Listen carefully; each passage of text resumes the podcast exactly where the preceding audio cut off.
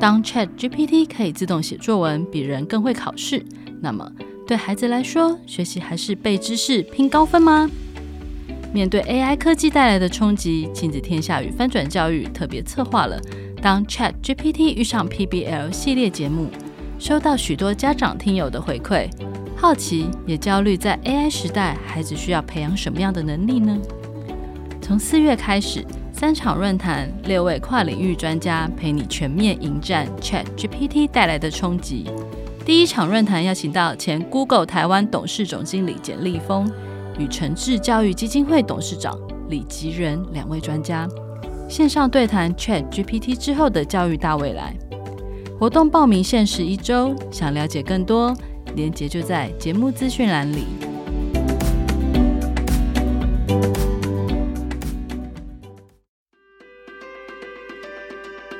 阅读无限，解读有理，欢迎收听《阅读理解有意思》，我是品学堂创办人黄国珍。大家好，欢迎收听阅读理解有意思，我是品学堂国珍。今天这一集呢，也是邀请亲子天下的听众朋友，跟我们原来品学堂阅读未来双素养的朋友呢，一起聆听我们精心为各位准备的内容。今天的来宾呢，鼎鼎大名，从三个地方呢，我们就可以了解他为什么如此受欢迎哦。第一个呢，是他曾经荣获时报文学奖、联合文学奖。还有行政院新闻局优良剧本等数十种啊文学创作或者是剧本上面的写作的奖项。那第二个呢，呃，他也被称为六年级世代最会说故事的人。那第三个呢，他是两岸三地的小说课之王，被誉为华语世界首席故事教练。那我想讲到这里哦，大家都猜到了哈，那就是许荣哲老师。荣哲老师好，好，大家好，国珍还有各位朋友，大家好。是，谢谢荣哲老师今天特别拨冗到我们节目里面来哦，太开心了。每一次呢，我们在节目开始之前呢，我们都会请教来宾哦，在这么多阅读经验跟生活的嗯体验里面呢，有没有在阅读过程里面有哪一句话给你带来启发，或者是给你带来力量的？因为我自己是在说故事，我最早是写剧本，然后写小说，然后现在全力在故事上，所以呢，从我自己的专业。跟我自己的经验来讲，我最喜欢的一句话叫：“你现在所做的每一件事情，都是未来人生的伏笔。”这不就是小说都是这样写的吗？剧本就是这样写的吗？故事就是这样写的啊。前面好人物做的那些，有时候其实是无意识做的那些事情，它也会变成他的人生伏笔。但是我要把这句话再稍微微调一下。好，我一开始讲的就是你现在所做的每一件事情，都是未来人生的伏笔。这句话很好听。可是说实在的，怎样好？不太怎样，不太精准。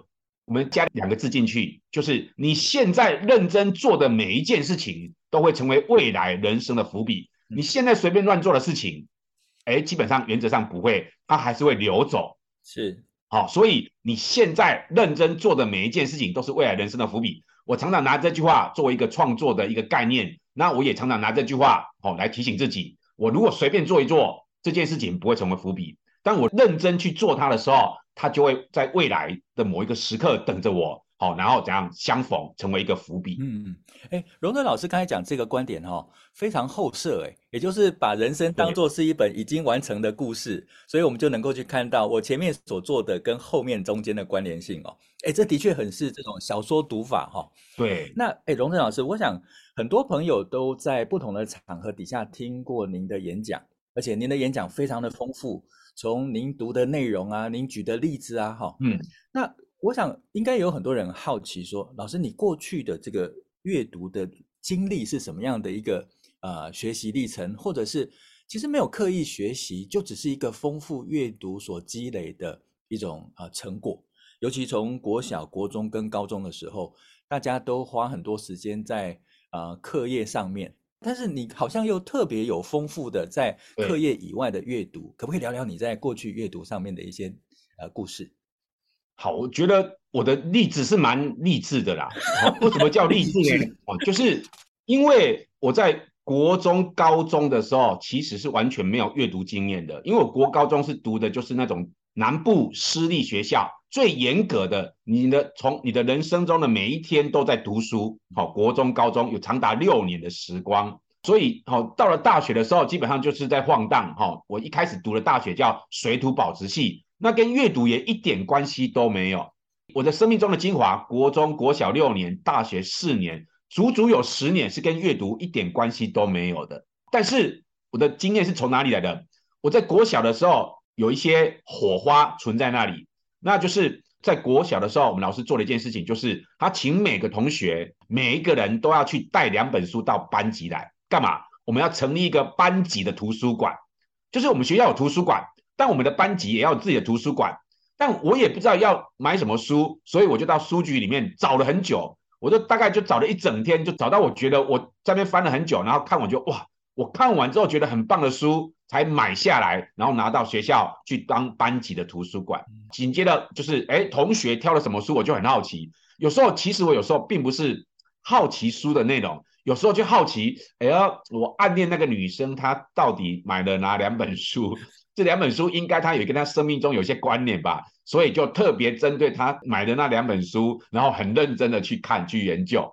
就是在阅读的时候，我觉得有个重点就是你喜欢读它，这个当然是很棒的一件事情。但是我觉得我后来成为一个说故事的人，或者专门在写这些东西，是一个重点，就是我不是只是想要得到这个故事，嗯，我是想要理解一下这故事是怎么弄出来的。我不是喜欢看魔术而已。我喜欢看魔术师到底这个过程，他到底是怎么把它变出来。我不是好喜欢得到惊喜的人，我是喜欢看到过程的人。那这个跟我的个性有关，就是很多人去看电影的时候很怕被爆雷。诶，我这个完全跟别人不一样。我每次去看电影的时候，我都要把网络上所有跟雷有关的东西把它找出来。我就想要知道雷。当我全身布满了雷的时候，我再去看电影的时候，我就想说这个雷其实布的不够好。这个人布的特别好，所以我觉得跟我的阅读的习惯有关。我不是享受被惊吓，嗯，我是享受它的布局，嗯，哦，那我觉得这个影响很深啊。就是，然后国小就是一个火花一直存在那边，然后到了研究所的时候，我在写论文。我后来研究所念了台大的理工研究所，那我对论文一点兴趣都没有。后来我去学编剧，嗯。然后学编剧之后，开始察觉到，其实我的阅读量其实很低的，所以我几乎可以说，我是认真开始阅读的时候是在二十三岁。你可以想一想，一个人在二十三岁的时候开始阅读，都还来得及。那关键就在于方法，你用的什么方法？我不是纯粹只是在享受阅读，而是我想要去穷究它到底是怎么写成这么好看的小说，这么容易让我哭。我一哭我就觉得。我就好奇你怎么让我哭的，好、哦，我不是沉浸在自己的情绪里，我是好奇你如何让我笑又让我哭，这是我的自己的一个经验。诶，这的确跟一般在呃读小说或者是一般阅读上很不一样哦。对，一般阅读大部分都是想从故事上面获得感动，或者是从别人的呃论述型的著作里面看见观点。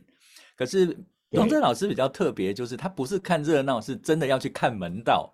对，所以我就说，就是你现在做的每一件事情都会成为未来人生的伏笔，这句话很好听，但是加两个字很重要，你认真做的每一件事情。所以我觉得我对我而言，我觉得我就是在阅读的时候，我真的是蛮认真，嗯、就是看到一个魔术，我就想要知道它是怎么变的。嗯，那如果从这个老师刚才讲说，阅读从看别人看热闹，跟你就想知道魔术怎么变的，那我想在。大部分许多人谈阅读的时候，非常强调说要阅读经典这件事情。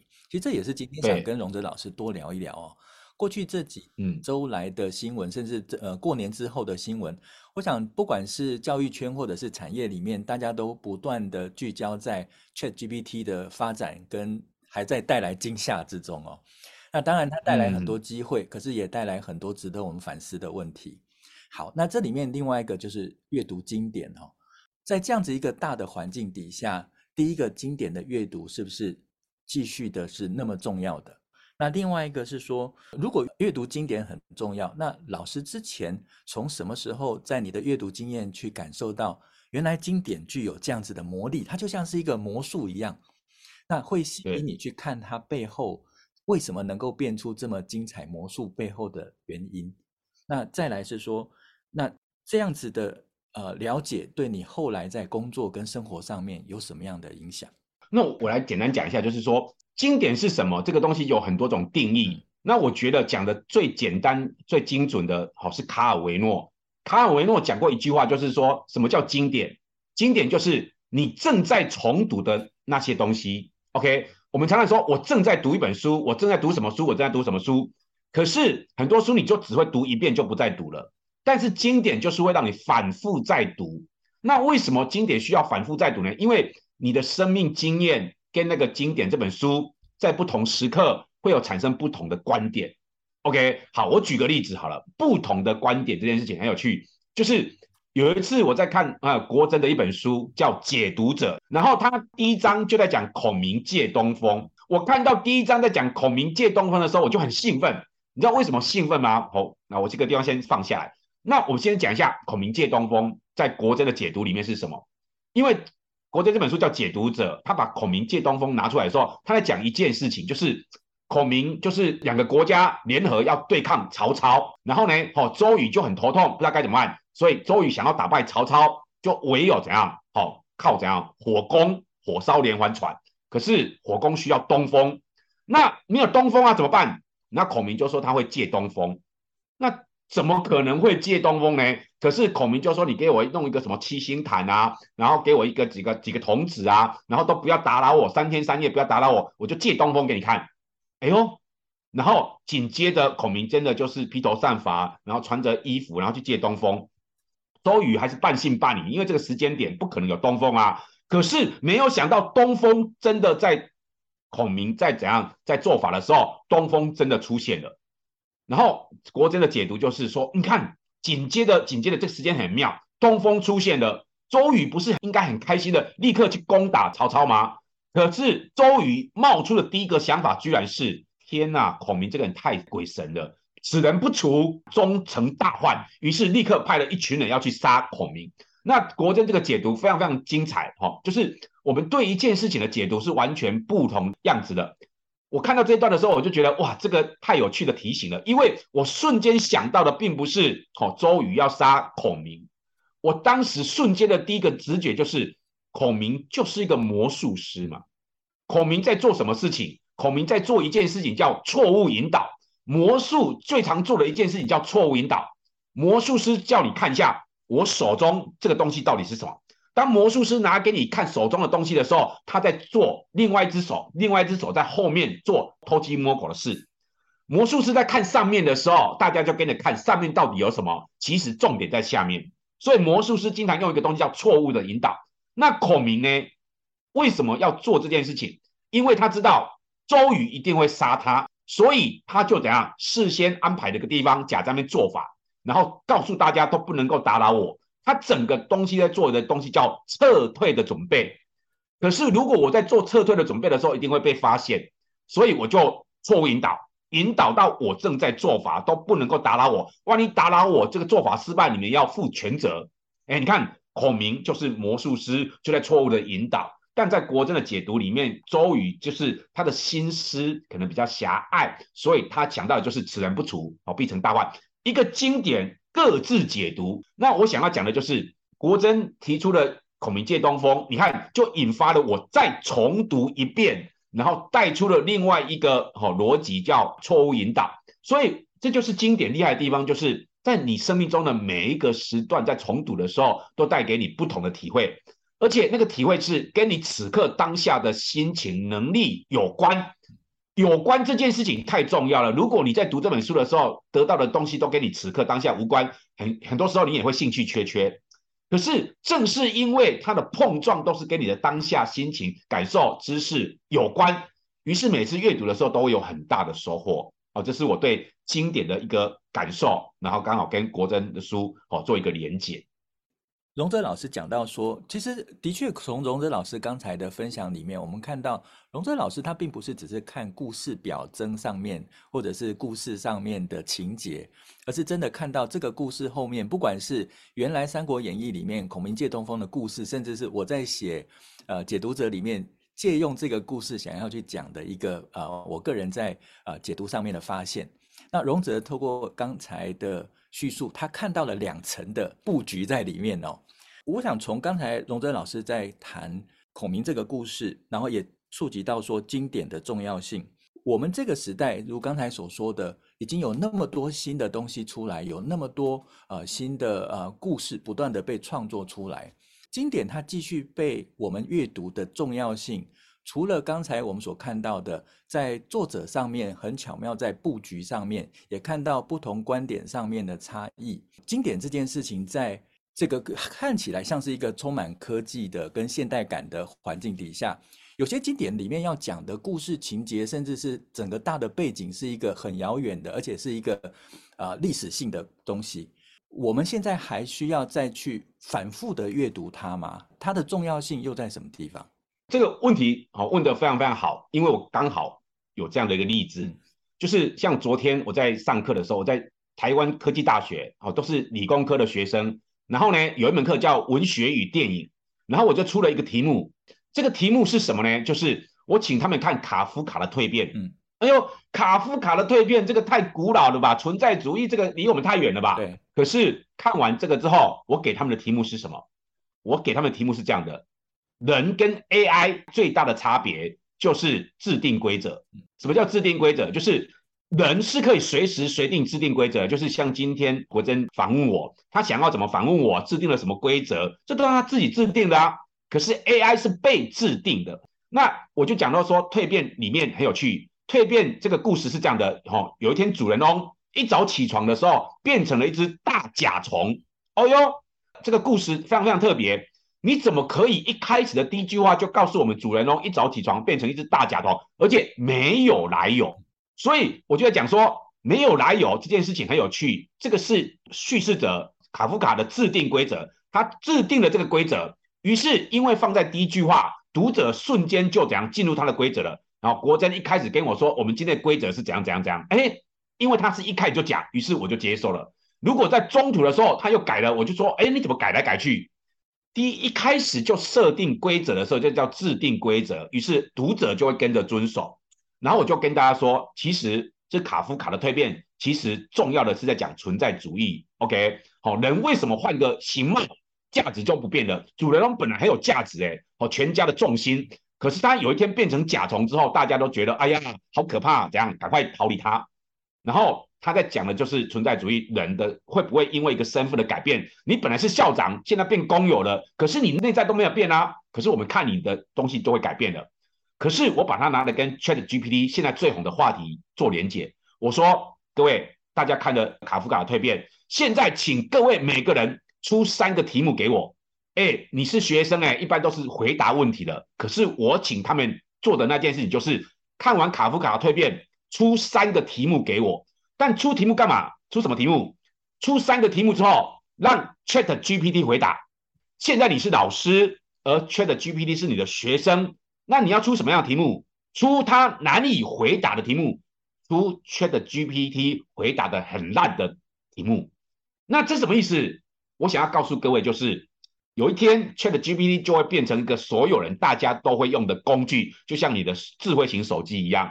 它的价值现在非常亮厉害，可是价值有一天就会变成一个普通价值的东西。可是你的价值是什么？你的价值是你可以绕过它，你拥有一个跟大家思维不同的东西，你是一个制定规则的人，而 AI 只是一个被制定规则的人。而大家都在怎样拿它来得到一个知识的时候，你知道怎么去为难它。当什么东西是 ChatGPT 回答不出来的或回答不好的时候，那个东西就是你这个人最大的能力。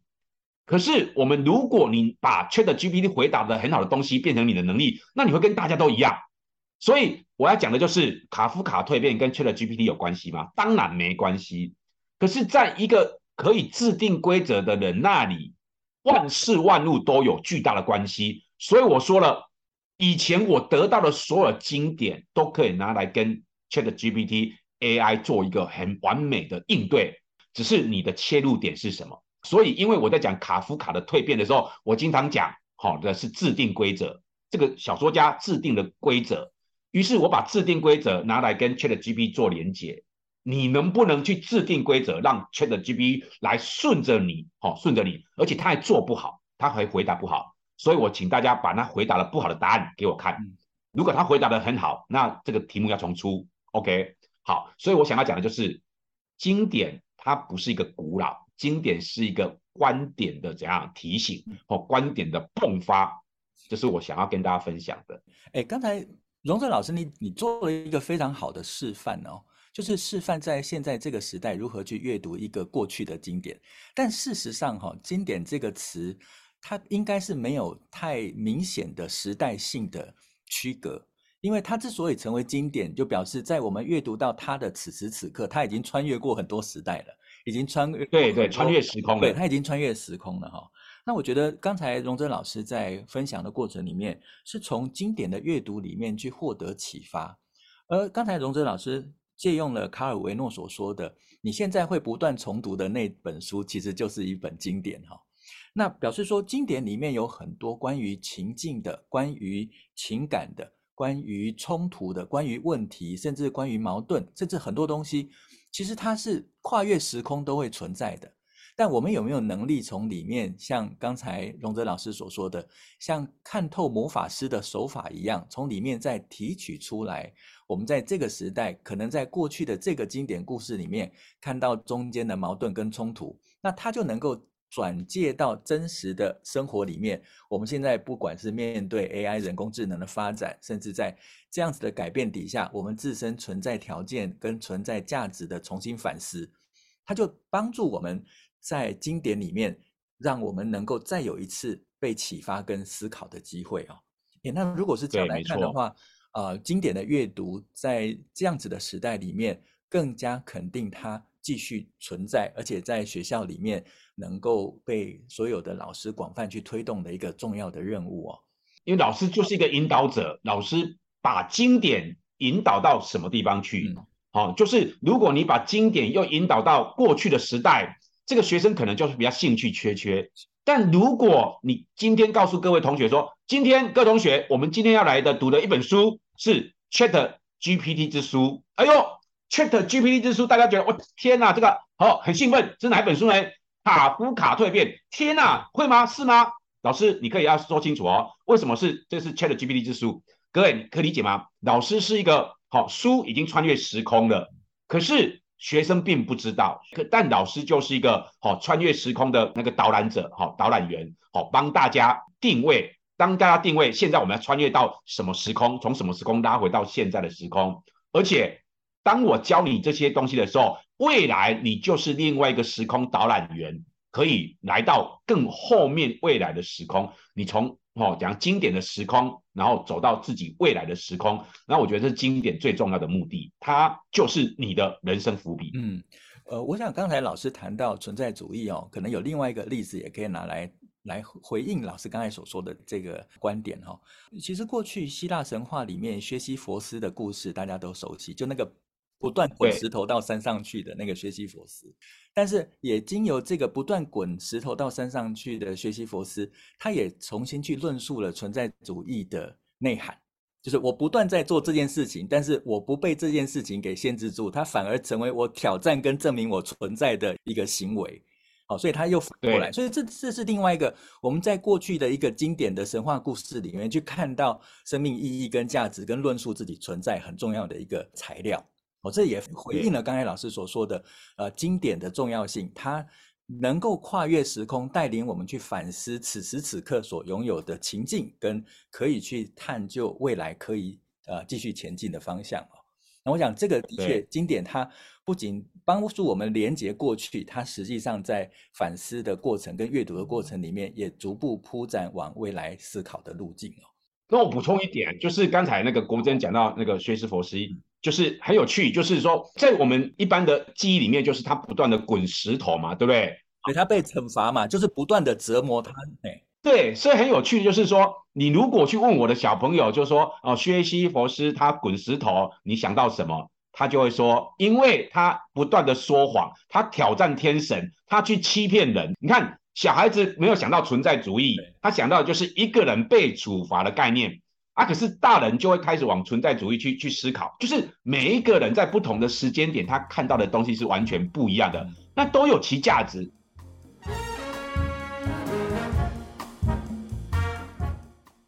是，谢谢老师补充。真的，在不同的生命阶段跟年龄去重看同一本经典，真的会看出不一样的东西来。我想这是另外一个经典可以呃继续存在，而且展现它价值一个很好的观点哈。好，诶，那我们刚才讲很多关于呃何谓经典跟经典阅读的重要性。那荣哲老师，您在您的阅读经验里面呢、啊，你最喜欢的有哪几本书被你视为是经典，而且也可以分享给大家？我基本上是这样的，就是说，呃，我小时候的经典有一部分来自于卡通，你知道吗？就是我小时候并没有一个，就是我成长经验里面没有没有大量的阅读的经验，可是在我的那个印象里面，记忆里面就是《金银岛》哦，《汤姆历险记》，这其实都是从卡通而来的。然后我到现在还会唱那些卡通的歌，什么《金银岛》，然后勇敢的孩子去追寻梦中的理想，就《金银岛》。我个人特别喜欢那个《汤姆历险记》跟《金银岛》啦。尤其是后来我自己变成一个杂志的编辑，后来变成儿童文学出版社总编辑的时候，我还自己弄了一套，就是经典学院，就是好《金银岛》、环游世界八十天，那这是西方的，那东方的就是《镜花缘》跟《西游记》。那这本四本书的共同特色就是冒险小说啊，当然啦、啊，这是我私心，我就是喜欢《金银岛》嘛。这个《金银岛》里面还有一个非常有趣的点，就是西方有一些心理学家说，如果你这个孩子是一个比较胆小的、害怕的哦，对这个世界有点恐惧的。他说，教导孩子独立思考、独立成长的第一本书叫《金银岛》，它是一个小男孩跟一群海盗去冒险的故事。这个小男孩这么小，一个国小阶段的小男孩，可是他跟着一群最凶恶，这个有多凶恶？他们就是连自己的同伴都自相残杀的凶恶的海盗去冒险的故事。啊，我小时候看的这个东西，真的就是印象太深刻了，所以对我而言，就是《金银岛》是我自己印象最深。如果只能选一本书，那就是《金银岛》。而且后来我自己最喜欢的一部电影叫《刺激一九九五》，《刺激一九九五》很有趣，就是那个主人翁安迪后来在监狱里面管图书馆，他在管图书馆的时候，他也在分类的时候也提到了《金银岛》，史蒂文森的《金银岛》。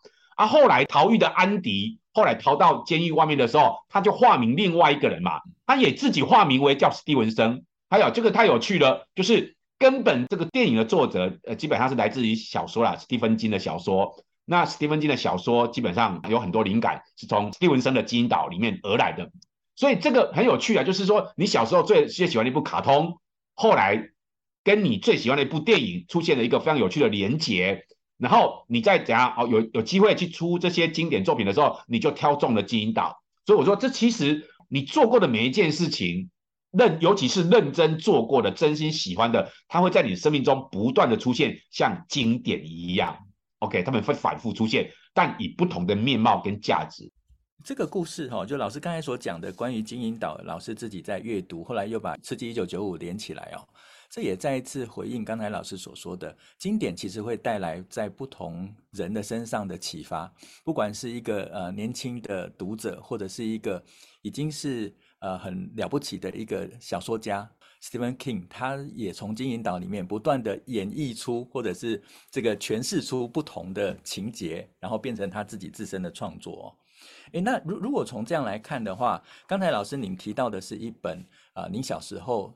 印象记忆最深的经典，老师现在接触这么多不同年段的孩子跟读者，那你能不能简单的在不同的年段，例如说小学、国中跟高中，在他们的经典阅读的光谱里面，有哪几本书你会做推荐呢？在小学、国中跟高中上面，基本上这个我稍微简单讲一下，就是说，其实很多书它刚开始出现的时候，并不是要给小朋友看，对，例如《金银岛》或者是《环游世界八十天》。很多书其实都是给成人看的，伊索寓言也不是给孩子看的，它其实是给成人看的。那只是大人在教育小孩子的时候，要的给他们一个适当的读本，所以他们就会把自己印象中、记忆中，尤其是有情节很紧凑的东西，把它文字简化，透过文字简化东西，变成小孩子也可以阅读。所以我要讲的就是说，其实很多时候它的适读性。来自于你怎么去改写它，好，所以其实有很多非常非常成人的经典作品，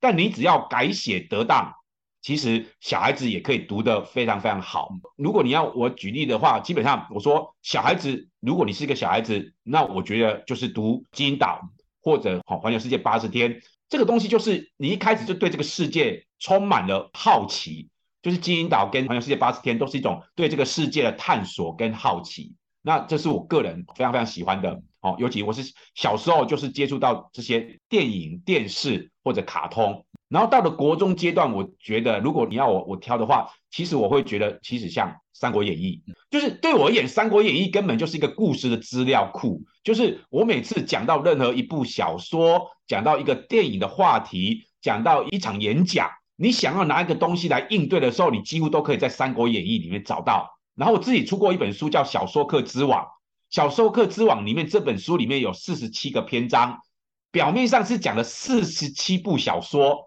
但实际上里面光《三国演义》至少出现了四次。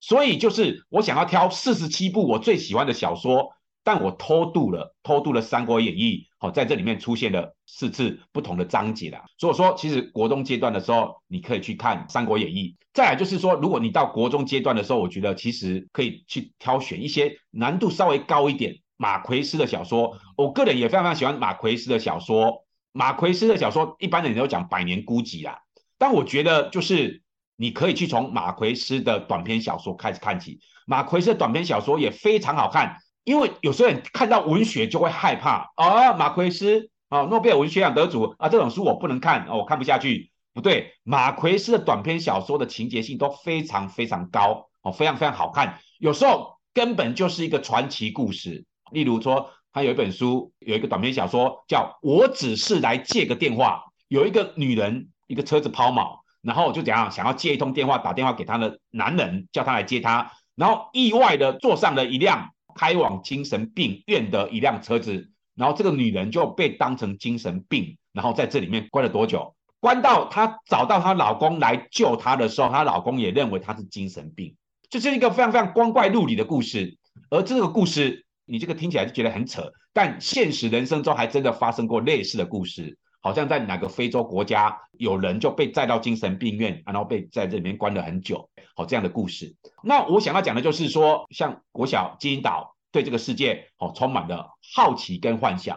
那到了国中的时候，就是哦从那个《三国演义》里面，其实他讲的是历史嘛。国中生他需要的是一些哦对真实历史的探索。但真实历史有时候有点无趣。但我们从七分真实、三分虚构的《三国演义》切进去，然后到了成人的时候，你可以看这些作家，尤其是那些很会说。好听故事的作家去着手，这是我大概的一个简单的轮廓。嗯，这个其实提供给包括我自己在给孩子推荐书的时候，都是一个很好的提醒哦。因为老师刚才虽然呃单纯讲了两本书而已，可是里面有一个很核心的概念，就是小学阶段给孩子的书是启发他认识世界。好，那如果到国中阶段，甚至到高中阶段，其实要去面对的就是跟人的内心丰富的样貌，还有社会多元多样的呃复杂一点的关系。其实大致上所有的经典作品，要么不就谈人的内心，要不然就谈他所看到的社会生活。哦，所以这些大概就是过去经典里面两个重要的核心主题。那刚好就回应到。大家比较关心的，如果要介绍孩子在不同年段阅读经典的话，我觉得这两个面向是一个很好的参考哈。诶，那另外呢，呃，我相信很多老师也很关心，就是孩子在写作上面哦，孩子如何从经典的阅读里面去培养出写作上面的学习，因为大部分读就会放在情节上面啊，人物角色，可是。荣哲老师比较不一样的，像你一开始所说的，你想看到这场魔术魔术师是如何精心布局，然后里面有哪些巧妙的手法。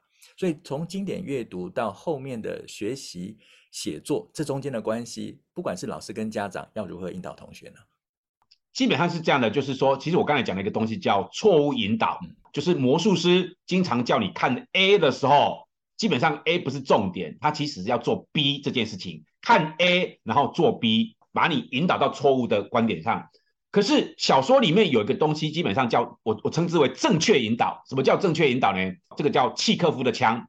好，有个剧作家也，他同时也是小说家，契诃夫。他有一句很有名的一句话，他说：好，当剧的第一幕上有一把枪，好，就是剧的第一幕，然后写着墙上有一把枪，那这把枪在故事的最后，剧本的最后一定要击发。你不能是一个装饰性的一把枪，好，这叫契科夫的枪，好，这其实也就是刚才讲的，其实都是一样的，叫伏笔哦，伏笔的概念。就是很多的，你叫他说个故事，他其实也会说啦，但说得好跟说不好有一个大的差别，说得不好的人都叫故事接龙，他其实在故事接龙，我们从小就会故事接龙啊，可是你知道有些人的故事接龙就是有伏笔的，他前面出现的那把枪后面会急发。那魔术师是错误引导，但说故事人懂得把前面的枪和后面的急发。那这个在脱口秀里面，在相声里面叫 callback，就是再回来。你前面出讲的东西，如果后面能够再回来的时候，脱口秀大家就会笑，你知道吗？为什么会笑？因为前面听过的时候，这个时候第二次出现的时候有一个亲切感，但有时候是一个变形，变成了另外一种意义。所以表面上我们称之为伏笔，这个是一个最简单的说法。但这个伏笔可以变成一个相反的概念，然后延展的概念，不同的观点可以反复在这里面变形。所以我说，如果你要问我一个写作方法，或者是说一个会说故事跟不会说故事有什么差别，就是有些人可以反复怎样，好，把他前面用过的东西再来一遍，再来一遍，再来一遍，而且他都在变形。可是。比较普通的不会说故事，他好像讲了很多，但其实你都知道，它就是一个流水账，生命就是流水账。但会说故事的人就把它剪接，剪接在一起的时候，碰撞就会发出光芒。所以我说，生活是流水账，但文学作品说故事，它是一种剪接光，剪接好、碰撞连接所发出的光芒，剪接光，嗯。刚才荣哲老师讲这些内容哦，我觉得在我自己阅读小说的跟阅读经典的过程里面，的确在每一个作者，他们都很巧妙的去串接了许多啊、情节，而这些情节的串接，就好像我们在看电影一样的剪接一样哦，就是剪接。我常常在讲说，它就是用影像去造句，用影像去说故事哦。所以刚才荣哲老师非常用图像化的一个画面，让我们看见到原来小说在创作的时候，它是一段一段的情节，而且有前后呼应，甚至是有一个脉络上面的铺陈，让这个故事变得精彩，而且充满想象哦。如果呃大家想要对这个内容哈，我觉得刚才我所问的那个问题，就是关于一个。经典阅读要如何成为跟自己写作有关系的学习？我觉得非常推荐老师的本书哈，就是《小说课之王》哦。就像刚才老师所说的，里面有四十多个篇章，里面呢其实举了非常多精彩的经典小说，而且在里面呢提出了这些小说在写作上面的技巧。那我觉得啊、如果能够这本书呢把它读完之后，我相信各位老师、家长或者是同学在写作上面哦，就不会只是像过去我们在看经典著作一样。是看看热闹，或者是找到一种情感上面的共感，他可能更进一步的会进去看到作者精心写作上面的安排。我补充一点哈，就是你认真过的每一件事情，做的每件事情都会成为伏笔，伏笔很重要。那我讲一个小小的伏笔好了，哈，那伏笔是这样的，就是刚才我要跟那个国珍，然后做一个连线的时候，诶，我有个朋友叫杨思棒，就传了一个讯息给我，杨思棒就说，诶，他前几天到天下文化。那天下文化就是想要跟杨思棒有一些合作，但在谈合作的时候就送了杨思棒一本书，刚好是我的书，好，就是小说课之王。然后紧接着杨思棒就来简单的回馈给我，他说什么？他说：“哎呀，龙者，呃，这本书，好，我看了很多篇章，很有趣。然后其中有个篇章就是黄楚敏的儿子的大玩偶，然后说我看过电影，然后我也看过小说，然后现在在看到你的。”对于这个小说跟电影之间差别的连结，哇，小说、电影还有评论三个放在一起的时候，真的大呼过瘾。这是其实在一个小时之前发生的事情。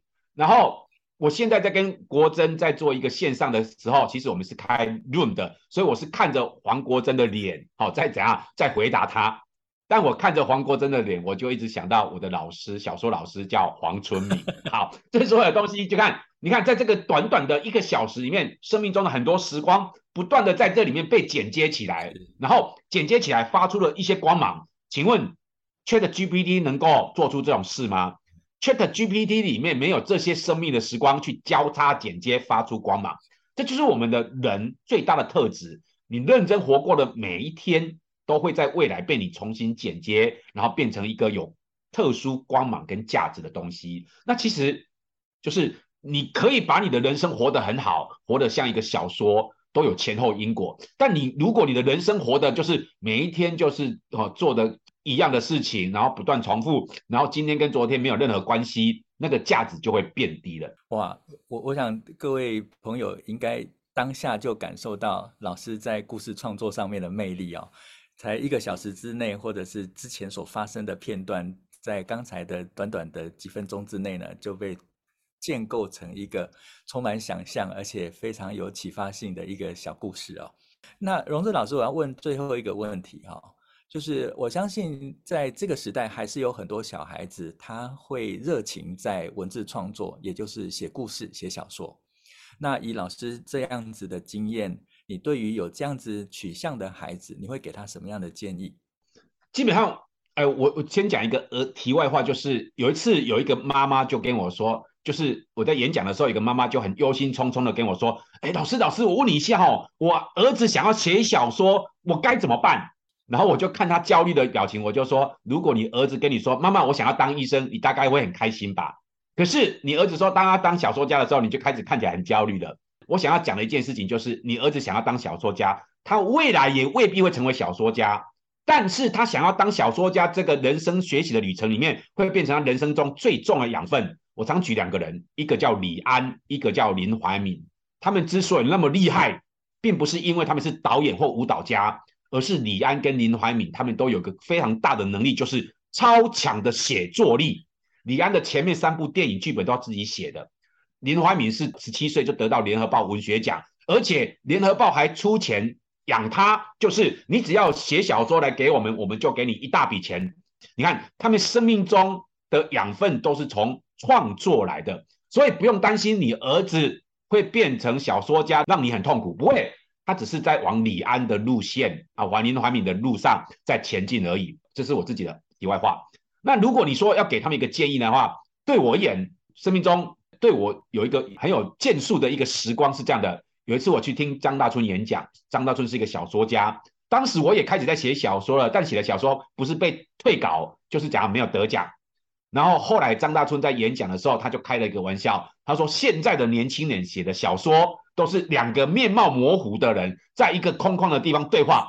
当时我听到这句话的时候，我就笑了，因为不是在讲我吗？哦，如果我不是这样写，我就是写成三个面貌模糊的人在两个空旷的地方也是在对话。回去之后，我就把我拿以前写的小说通通拿出来。面貌模糊，我现在不要让你面貌模糊了。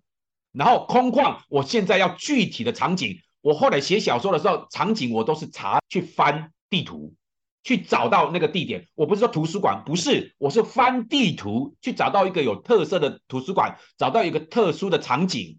然后对话的时候，就是逼不得已不对话。一旦对话，一定是多重相关。各位，这是张大春给我的一个非常好的提醒。现在的年轻人写的都是两个面貌模糊的人在一个空旷的地方对话，意思就是不要这样写。但是这句话其实就讲的就是人物、场景跟对话，这就是小说课之王里面的三个基本功：人物、场景跟对话。啊，这段话影响我非常非常深。这但这是技术面的，但心里面是什么？心里面就是当我开始在写小说的时候，然后也是不断的被退稿，但是我就太喜欢做这件事情了，好，跟我的个性有点关系。当我看着我的小说被退稿的时候，评审在说我这个小说写的不怎么样的时候，说我鱼目混珠。鱼目混珠的意思就是什么？就是鱼的眼睛跟珍珠被混在一起了，有些是鱼的眼睛，有些是珍珠。那他意思就是许荣哲写的小说就是鱼的眼睛，鱼目在混珠。可是当时他其实在有点在嘲讽我。可是我看到我自己写的东西被一个小说家讲提出来讨论的时候，我还是非常非常开心。那时候我对自己许了一个哈愿望，就是说我要对自己喜欢的东西给他一百次的失败机会。就是这个小说失败了又怎样？我太喜欢他了，所以我要给他一百次的失败机会。至于我不喜欢的东西，就是我在研究的什么操作石门水库之类的东西，一次的机会都不要给他。所以我当时就决定了，我要离开我的哦研究所学习的东西，操作石门水库这种东西，然后去追逐我的喜欢的东西。我要在这里面好给他一百次的失败机会。当然我很幸运呐，没有到一百次的失败就就成功了。可是我想要讲的就是。技术面就是两个面貌模糊的人在一个空旷的地方对话，千万不要这样写。然后在心里面就是去做自己喜欢的事情，然后给他一百次的失败机会，因为即使失败了，你也会在这里面得到各式各样的养分，或者因为它是你喜欢的东西，所以每次的失败都是不一样的失败。哇，谢谢荣泽老师哦，我觉得今天荣泽老师带我们经历了一场呃经典阅读之旅哦。我们一开始原先找荣泽老师要谈是关于经典阅读在此时此刻的重要性。那荣泽老师带我们去看见呃经典作品背后作者他是如何用像魔术师般的手法哦去建构写出了一篇传世的巨作。那同时呢，也让我们看见在不同的年龄段里面，我们可以推荐孩子所阅读的经典选择。那我自己在整个聆听的过程里面也。感受到，我觉得经典阅读的重要性哦，呃，我想所有的经典都是背后的作者在他的生命中面对真实的情境，面对真实的问题，提出很深刻的想法，甚至去分享他深刻的情感。那我们一直在现在的生活里面。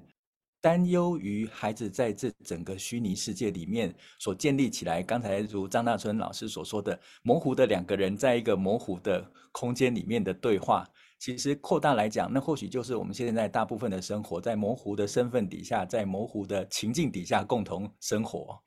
那或许阅读经典才会让我们重新回到属于人的感动，属于回到人生活上面的反思，甚至让我们认识清楚。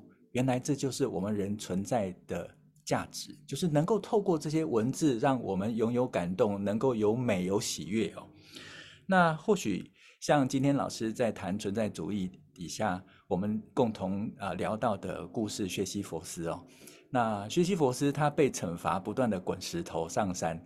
但如果今天把这个故事衍生过来的话，如果阅读就像薛西佛斯在滚石头一样，我们其实是在不断的阅读过程里面证明自己的存在，而且能够集体的共同的为未来啊多思考一些问题，然后看能不能回馈到我们自己个人的生命跟整体社会上面的发展哦。那或许我现在的讲法又有一点诚意过高，但无论如何，我觉得阅读经典会是让我们自己生活上面充满乐趣，同时也带领我们去思考一个重要的活动。那期待整个阅读的教育跟经典的著作呢，能够持续的在我们的阅读中传承下去啊、哦。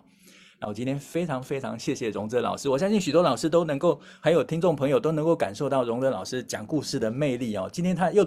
讲了好几个非常精彩的故事哦。那我知道荣哲老师在数位平台上面有 podcast，然后也有这个线上的这个呃节目哈。所以如果有兴趣的听众朋友，可以在网络上面呢搜寻荣哲老师在线上上面的许多丰富的材料跟内容。那我今天呢再一次谢谢荣哲老师来上我们的节目，我非常期待下一次能够跟荣哲老师再有在阅读上面的的这个聊天，跟各位听众朋友分享内容哦。谢谢国珍，好，每次跟他聊天都有一些好新的启发，看到了不同的好《三国演义》，看到了不同的学习佛师。谢谢，谢谢荣哲老师，也谢谢各位朋友。呃，如果大家喜欢我们的内容，欢迎订阅、留言、分享。那我们就下次再聊喽，拜拜。谢谢荣哲老师，拜拜。谢谢各位，谢谢。